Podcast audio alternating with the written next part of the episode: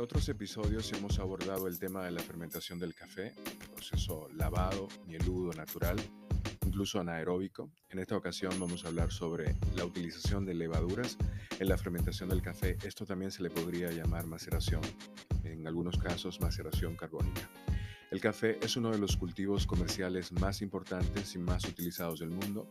Después de cosechar las cerezas de café maduras, el café debe pasar por varios pasos para convertirse en granos de café listos para ser tostados. A estos comúnmente se les conoce también como granos de café verdes.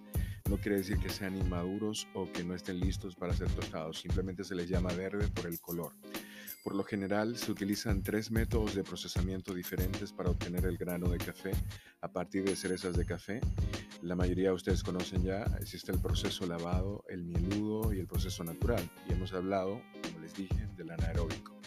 Los microorganismos, que son levaduras y bacterias, juegan un papel importante en el proceso de fermentación del café porque ayudan a degradar el mucílago y producen diferentes enzimas, pertinasa, ácidos y alcoholes.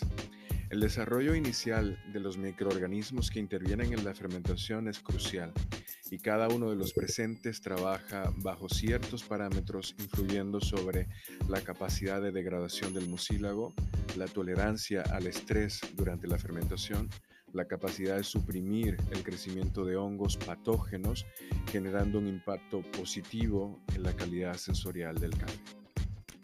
Existe la posibilidad de usar microorganismos naturales para mejorar el sabor y aroma del café de estos mismos que están presentes en la fermentación, pero entendiendo precisamente cómo impactan el proceso. Yo no quisiera que malinterpreten al café, no le agregamos calidad, sino que corregimos cualquier error que se pueda dar durante el procesamiento para hacerlo lo más efectivo posible. Es como un ruido que uno remueve de repente de un dato estadístico. El hecho de que podamos lograr esto es el resultado de una nueva perspectiva sobre el desarrollo del café, de sabores únicos y de la participación de la ciencia en el estudio biológico del café.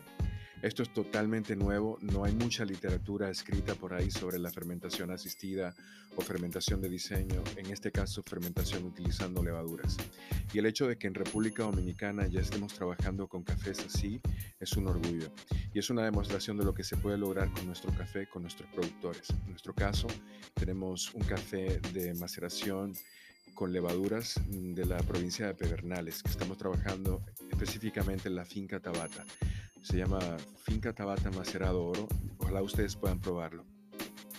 Durante la fermentación de este café utilizamos levaduras que están presentes durante la fermentación normal, pero en esta ocasión, como estamos utilizándolas en proporciones mayores o más efectivas o con un diseño ya desarrollado específicamente para trabajar con ese café, dadas ciertas condiciones del tiempo, temperatura, entonces logramos que la fermentación sea mucho mejor, porque estas levaduras ayudan a proteger el café del crecimiento de microflora que es indígena pero indeseable, que puede producir características de deterioro, defectos o sabores simplemente no deseados. Con la ayuda de estas levaduras es más fácil revelar, el carácter aromático y de sabor del varietal que es único de ese café en una fermentación de asistencia, que es lo que hacemos con el café de la finca Tabata y su variedad típica. Las levaduras que introducimos, todas diseñadas en un laboratorio por la compañía Lal Café, ayudan a controlar mejor la fermentación. Esta es una misma técnica que normalmente se utiliza en vinos. Las levaduras ayudan a evitar la fermentación excesiva y que no se estropee también la flora autóctona. Aceleran el proceso de la remoción del mucílago del café, haciendo que éste no intervenga negativamente en el proceso de la fermentación. Ahorran agua también porque cuando utilizamos levaduras ellas son mucho más efectivas haciendo el trabajo de quitarle el mucílago al café, de modo que vamos a ahorrar agua al utilizar levaduras. Es uno de los puntos positivos. Dependiendo de las levaduras utilizadas y de la duración de esa maceración, propónganse ustedes que se trata de un recipiente cerrado en el que ponemos el café y ponemos estas levaduras que son microorganismos imperceptibles, que ustedes no pueden ver con el simple ojo. Y dependiendo de las levaduras que vamos utilizando, el tiempo de esa maceración, de esa fermentación, vamos a impactar más o menos en la expresión del sabor y del aroma del café. Y estos impactos se han demostrado en otros cultivos como el vino, en la cebada, la cerveza y otras bebidas fermentadas.